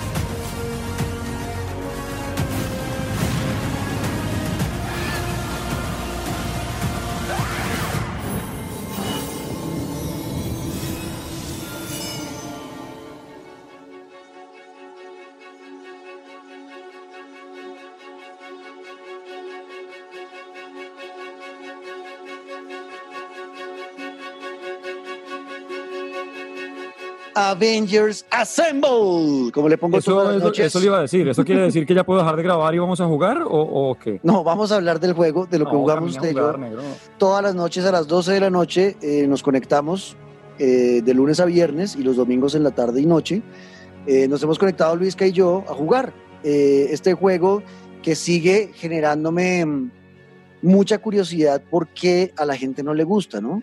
¿Lo ha pasado? Yo no sé por qué, no sé por qué recibo tanto comentario de en qué momento se ha disfrutado este juego, dónde le encontró el gusto. Y yo digo, pero de verdad es que yo estoy tan enamorado de los videojuegos, ¿qué es lo que está pasando? Yo me lo he disfrutado tanto, o sea, yo espero que amanezca para decir negro ya está jugando, nos conectamos, o que anochezca para que el negro diga ya salí a trabajar, juguemos. sí, todos los días a las, a las 11 que acabo el programa, el alargue de Caracol Radio, le escribo, bueno, en una hora aterrizamos con los Avengers a las 12 de la noche y jugamos de 12 a 2, ya está comprobado, ese es nuestro horario, 12 a 2 de la mañana, eh, en este maravilloso mundo que tiene muchos problemas. Y ese es el primer comentario y primer update que les voy a hacer. En el episodio reseña casi que quedó la sensación que fue todo maravilloso. Eh, no, no es tan maravilloso. Sí, en eso tiene razón mucha gente y sí tiene muchos problemas y nos ha pasado todos estos días, Luisca, hay muchos bugs en el juego. Demasiado. Yo vuelvo a insistir en que a veces se le puede notar a un juego el afán y en este caso el, oiga, o nos apuramos o nos vamos a quedar con el lanzamiento del PlayStation 5 y este título va a llegar después.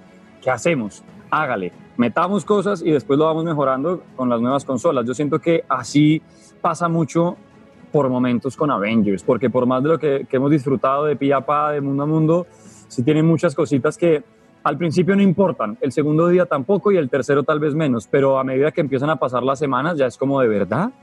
Es ya llevamos un mes y medio jugando y de verdad todavía.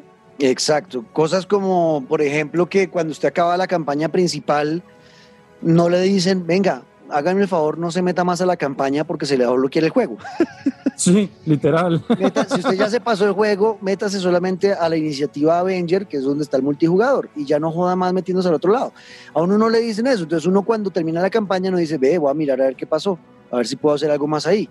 Y uno se entra y se queda cargando eternamente y nunca carga el juego, pues porque ya se lo pasó. Entonces deberían quitar, por ejemplo, si ya usted pasó el- el- el- la campaña, pues quítele, quite el, el men- del menú eso y ya, para que uno no, te- no tenga, no cometa el error de entrar. A Claro. todo el mundo con el que ha hablado que ha pasado, le ha- le- que ha pasado el juego y ha intentado entrar a la campaña se le bloquea y eso no lo han corregido. Hay No, es que usted busca en internet, usted pone pantalla eterna Avengers, búsquelo así. Ujú. Haga el ejercicio mientras escucha el podcast. Escriba pantalla eterna carga Avengers o modo campaña eterno Avengers y sale de primero, segundo, tercero. Eso, el bug de todo el mundo diciendo, oiga, pero ¿y si me quiero repetir la campaña, si quiero ver una... mi-?" O sea, ya no puedo, se, bloqueó y efectivamente se bloqueó. La única forma de seguir jugando es al lado, en el menú principal, la iniciativa Avengers, que es el multiplayer del juego. Exacto, entonces ese es un error que no han corregido. Bugs como que en el Queen Jet cuando usted está yendo a una misión, eh, a Capitán América se le salen los ojos, dependiendo del, del disfraz que tenga puesto, del atuendo que tenga puesto. Bugs como que está en plena campaña, está en plena misión, ¿no? Peleando con gente y de pronto se, se raya la música y, y queda tic, tic, tic, tic, tic, tic, tic, tic, tic. Y hasta que no carga el siguiente punto de control no se le quita el, el problema. O sea, hay muchos bugs que no han solucionado. Uy, el que más desesperado me tiene a mí, de verdad, porque es muy incómodo y lo hemos hablado en varios episodios, pero es, ok, no tenemos mapa para ubicarnos dentro de las misiones porque no hay minimapa, pero hay una forma que es, usted presiona la flecha de arriba y se activa todo lo que debe hacer, no solamente las misiones, sino las misiones extra y además usted así localiza a su equipo. Le aparece como un icono sin importar en qué momento del mapa y qué tanta distancia tenga entre cada uno, usted ve a sus compañeros. El bug más desesperante para mí es que se desaparecen esos iconos. Yo buscando al negro Ortiz por todo el mapa y no aparece, me toca mi manual. Negro, ¿en qué parte estás? No, al lado del semáforo donde está Hulk. Ah, es que Hulk tampoco me sale. Ay, venga, yo lo busco. No, es insoportable. Entonces, o me das mapa o me ma- arreglas el bug, pero es que sin vernos y tampoco ubicarnos en el, en el espacio es muy complicado. De acuerdo. Eh, bueno, muchos bugs, eso hay que corregirlo. Eh, otro problema que hemos encontrado con Luisca eh, es el tema de los enemigos. Y ahora sí. en este momento creo que estamos dándole porque al final nuestra, bueno, eso lo voy a hablar ahorita de por qué seguimos jugándolo a pesar de todos los problemas que tiene.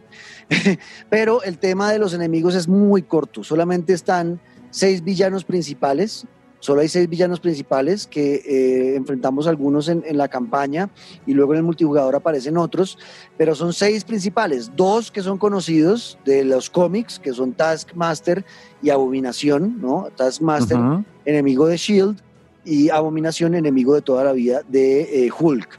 Y los otros cuatro villanos son robots, robots eh, gigantes y que toca matarlos durante media hora, que no es fácil y todo, y que es chévere, es retador, se divierte uno boleando patas o robots, pero hasta ahí es. Y, se- yo no sé si en tres meses, Luisca, de matar unas 100 veces a Taskmaster, 100 veces a Abominación y 100 veces a los robots, yo creo que ya nos vas a ver a Cacho, ¿no? Además, porque si los mezcla de pronto en un ambiente distinto, uno diría, ok, vale la pena conocer este mapa, conocer este edificio, pero es que además de que son las mismas, los mismos enemigos, son los mismos mapas. Porque a diario se actualiza como el servidor para que uno escoja nuevas misiones. Al fin y al cabo es un juego que busca que uno tenga ese reto personal de subir a todos los Avengers de nivel, de enfrentarse con las misiones más complicadas. Pero es que lo único que cambia es el nivel. Lo único que cambia es que el robot ya no es nivel 40, sino nivel 120. Y cuando uno entra es el mismo mapa, misma misión, eh, mismo espícheme el botón, rescate acá, de- derrote a Taskmaster o vaya y luche contra Abominación. Como que no hay, no hay una evolución muy clara. Y lo que usted dice, si esto va a seguir así de aquí a diciembre, ya cuando llegue Spider-Man para el videojuego, porque se vi- viene la actualización con Spider-Man, con los X-Men, ya cuando llegue eso, creo que las ganas No no, sé si se van, van a ser las mismas, obvio. Van a llegar a entregar esas actualizaciones cuando ya no haya nadie jugando el juego, porque es que tienen que, en eso tienen que acelerar. Y al final el problema creo que está en lo que usted dijo ahorita. Se aceleró Square Enix a sacar el juego cuando no estaba listo. Han debido sacar este juego cuando tuvieran incluso los DLCs terminados, eh, los primeros por lo menos dos DLCs terminados, para generar un colchón de tiempo y poder trabajar en lo que viene a futuro. Pero como que están corriendo con todo y eso ha generado muchos problemas. Entonces, eso me preocupa bastante. Eh, ¿Por qué lo seguimos jugando? Hablemos de eso. ¿Por qué, a pesar de estos problemas que hemos encontrado, Luisca, por qué usted siguió jugando Avengers? Mire, primero porque soy muy fanático de Avengers. O sea, soy de verdad pegado a las historias, a los cómics, a los personajes, me encanta. Pero más allá de los problemas que hemos encontrado, de que la- el modo campaña fue muy corto, a mí me tiene atrapado que a nivel de multijugador es muy divertido. Que cada uno de sus amigos, que cada una de las personas pueda tener un héroe, usted mejorar al suyo, eh, llegar a cada misión, por más que se repitan, pues con un héroe distinto, aprender a combatir con cada uno de ellos porque tienen modos de combate tan diferentes, pero que dan tanta satisfacción de cuando uno sabe manejarlos. Por ejemplo, en mi caso, lograr que Iron Man ya salga natural, todos los botones como si lo estuviera metido en ese traje eh, y no equivocarme en nada, eso es una satisfacción espectacular. Y además, porque en serio, los combates, por más que el enemigo se repite, a mí los combates me encantan. Me encanta cuando se arman esos enredos que uno ni siquiera sabe a dónde mirar porque son tantos los enemigos que hay encima y pues que al lado están sus amigos. Al lado no solamente tengo a Iron Man, sino que Iron Man lo está comandando el negro. Que no solamente tenemos a Capitán América, sino que está Jaime. Bueno, que, cada, que tenemos como un combo ahí y que para pasar el parche eh, y el rato con los amigos está muy bien. Exacto. Entonces, bueno, un pequeño paréntesis antes de decirle por qué lo sigo jugando. El tema de Iron Man sí le faltó. Ese personaje es otro de los personajes que es un personaje que no le trabajaron. El resto, los otros cinco, funcionan perfecto. Thor también vuela y el vuelo de Thor es perfecto. Los movimientos de Thor son perfectos, funciona bastante bien. Iron Man les faltó trabajo y es un eh, personaje que es frustrante. Eh, eh, si usted no logra dominarlo y dominarlo no es para nada fácil ese personaje y yo creo que sí han debido trabajarle más a la jugabilidad de Iron Man pero al final es lo que usted dice es una emoción poder jugar con todos y que cada uno se sienta diferente y al final yo lo seguí jugando primero sí por el componente social porque amo encontrarme a las 12 de la noche con Luisca, mamar gallo, reírnos, jugar un rato, echar chistes, cuentos, cascar juntos eh, muchos robots y sorprendernos con las especiales. Y uy, marica, mira lo que estoy sacando con estos chiles, estoy boleando. Eh, toda esa parte la estoy disfrutando demasiado y, me, y, y estoy enamorado de esa sensación social de compartir con mis mejores amigos este juego y juntos ser los Avengers. Eso es maravilloso. Y me tiene enganchado el tema de las mejoras, de saber que entre más juegue voy a desbloquear más atuendos para los personajes. Y marica, vea, vea el vestido nuevo que le saqué a Iron Man, ahora es el hijo de las estrellas y entonces es dorado el vestido y vea lo que me dieron, eh, vea lo que me dieron de Black Widow, me dieron este que se le ve ese jopo gigante. vea lo que me dieron de Capitán América, es negro, se ve raro. O sea, todo, todo, le compré el vestido de mafioso a Hulk y se ve del putas, un Hulk vestido de corbata y con sombrero como si fuera mafioso en los 50 en Estados Unidos. O sea, en, en ese tema es el que me mantiene enganchado. Mejorar juntos los personajes, desbloquear nuevos poderes, uh -huh. todo eso es lo que me mantiene enganchado y por eso pido a Dios que por favor corrijan los errores pronto para que en tres meses no estemos mandando el juego a la mierda. Exactamente. Que, eh, para mí sigue siendo un gran juego para compartir con amigos. Y ayer yo pensaba mientras jugábamos, Luisca, yo decía, venga, yo, porque este no, no, no nos lo regalaron. A nosotros no nos mandó nada Square Enix. Eh, no, saludos, por si quieren, aquí hacemos buenas reseñas. Saludos a Square Enix y a Barbarian, porque ya sé que Barbarian, uh -huh. eh, Barbarian es, eh, es PR de Square Enix en México y él estuvo preguntando que a quién, quienes trabajaban en medios de videojuegos para mandarles la, las copias del juego. Él sabe y nos sigue y todo y no mandó nada. Entonces, Barbarian, un saludo.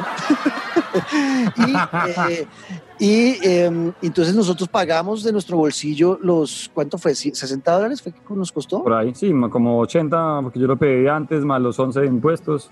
Exacto, o sea, nosotros pagamos plata por este juego y me daría mucha rabia tener que dejar de jugarlo porque boté entonces el dinero. Entonces, eh, la verdad, yo sí, si ustedes están buscando un juego más para jugar con amigos, pues vale la pena tener el Avengers. Y yo pensaba, igual, ¿cuánto vale un juego como The Last of Us? ¿60 dólares también? ¿El 1 o el 2? El 2. El 2, uy, el 2 dependiendo de la edición, pero sí, el mínimo 59,99. Exacto, entonces, eh, ¿y cuántas horas de juego tiene uno ahí? Digamos que 100 horas, ¿sí? Sí.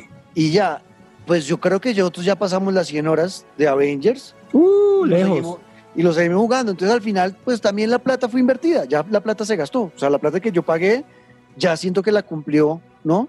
No, tiene, no tengo que pensar, porque es que a veces uno se le olvida eso, no, el juego tiene que durarme toda la vida. Pues hay juegos que uno paga, a veces incluso más caros, que le duran un mes y no los vuelve a jugar. Entonces no está, no está tampoco tan mal la inversión. Siempre y cuando se, sepan a qué se van a enfrentar con los errores que, que, ya les contamos, pero también cuáles son los beneficios de tenerlo. Así que esa es nuestra actualización de Avengers. ¿Algo más por decir? Pues ahí está. Sí, que tengan con quién jugarlo, porque si lo van a jugar solos, creo que la verdad el juego sí pierde un poquito. O sea, si ustedes de los que también como yo, como el negro, se disfrutan un juego de estar solos, como Red Dead Redemption, como cualquiera de los que uno se ha enfrentado a jugar solo, creo que Avengers no es el caso. Eh, no porque le diga, ok, no lo compre, no lo vaya a jugar, pero para que lo pueda disfrutar mucho más, creo, si tiene un par de amigos, eh, para eso está hecho. Es como Y- un The Division, que no vale la pena estar solo. De acuerdo. Sí, yo este juego, es más, yo nunca lo he jugado solo. Que el otro día entró Jaimes, que es un amigo con el que jugamos, y me dijo, ¿por qué? ¿Y qué, y qué hace jugando Fórmula 1? Porque no está en Avengers, qué mal Avengers. Y le dije, pues huevón, porque usted no estaba, porque usted no estaba, ni estaba Luisca, ni estaba Lina, que es con los que yo juego. Y yo juego, yo solo ese juego no lo voy a jugar, porque sé que me voy a aburrir. Entonces yo ese solo lo juego con mis amigos, punto. Eh, De resto estoy en el resto de juegos que, que- estoy jugando. Y también recomendación para los que lo compren ahora. No desfalle si lo están pensando comprar para jugar con amigos, no desfallezcan en la campaña. Porque me pasó con otro amigo que es Gabo, que él no ha podido. Y, y él lo compró y todo conmigo para jugar con nosotros. Y el man desfalleció. El man sigue metiéndose a Call of Duty porque pues, no, ha, no ha llegado todavía la parte social, la parte de multijugador, porque hay que pasarse la campaña para desbloquear los seis personajes. Y el man se cansó. El man quería era jugar multijugador y punto. Entonces por eso no, al final no le dio. No desfallezcan. La campaña no es tan larga, son 10 horas máximo. Y ya luego de eso, ajá, y ya luego de eso ya se dedica solamente al multijugador. Ahí está, esa es nuestra actualización de Avengers y venimos ya a cerrar este episodio. Cómprenlo. Cómprenlo.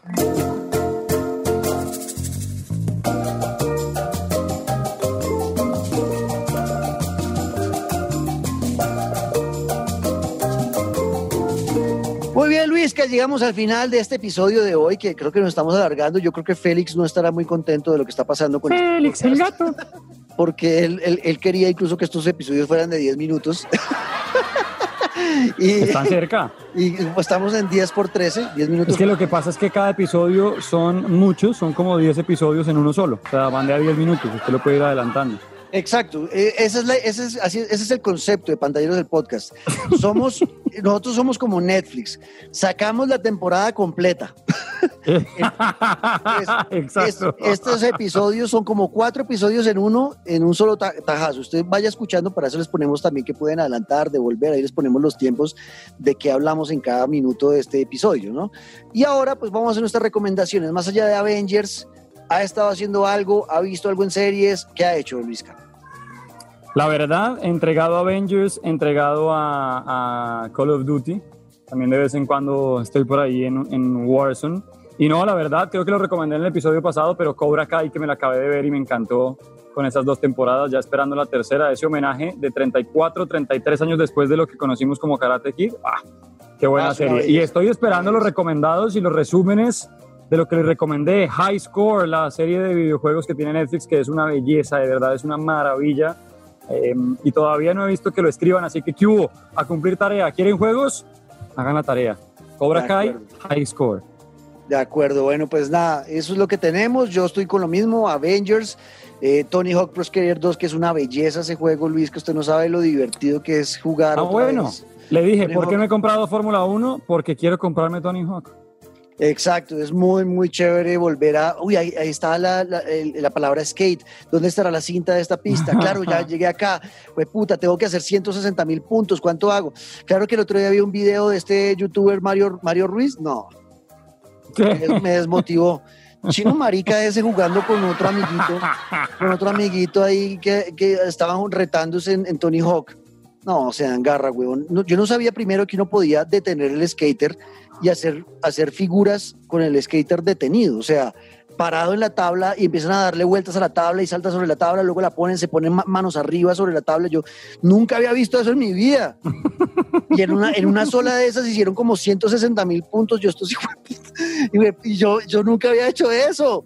Entonces Siga diciendo que... no es la edad, siga diciendo que no es la edad. chinos pendejos esos.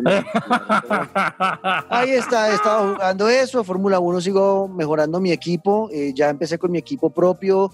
Eh, muy real todo el tema de conseguir patrocinadores para el equipo, saber que te van a entrar dos millones de dólares y tienes que invertirlos en mejorar el motor del carro, en, el túnel de viento, meter el simulador para que el segundo piloto mejore, eh, cumplir ciertas expectativas durante la carrera para que tus patrocinadores te den bonificaciones. No, o sea, es una- ese juego Fórmula 1 es una vaina muy, muy brutal. Yo estoy enamorado de Fórmula 1. Eh, y ya, y sigo con. Ah, bueno, y bueno, también Captain Subasa, seguí, ya estoy en la, en la, en la, en la historia de Nuevo Héroe, también muy divertida. El Madden, una chimba. Bueno, yo no sé, mi vida como que se, se volvió solamente jugar videojuegos y trabajar a ratos. Ahí está, los dejo con eso.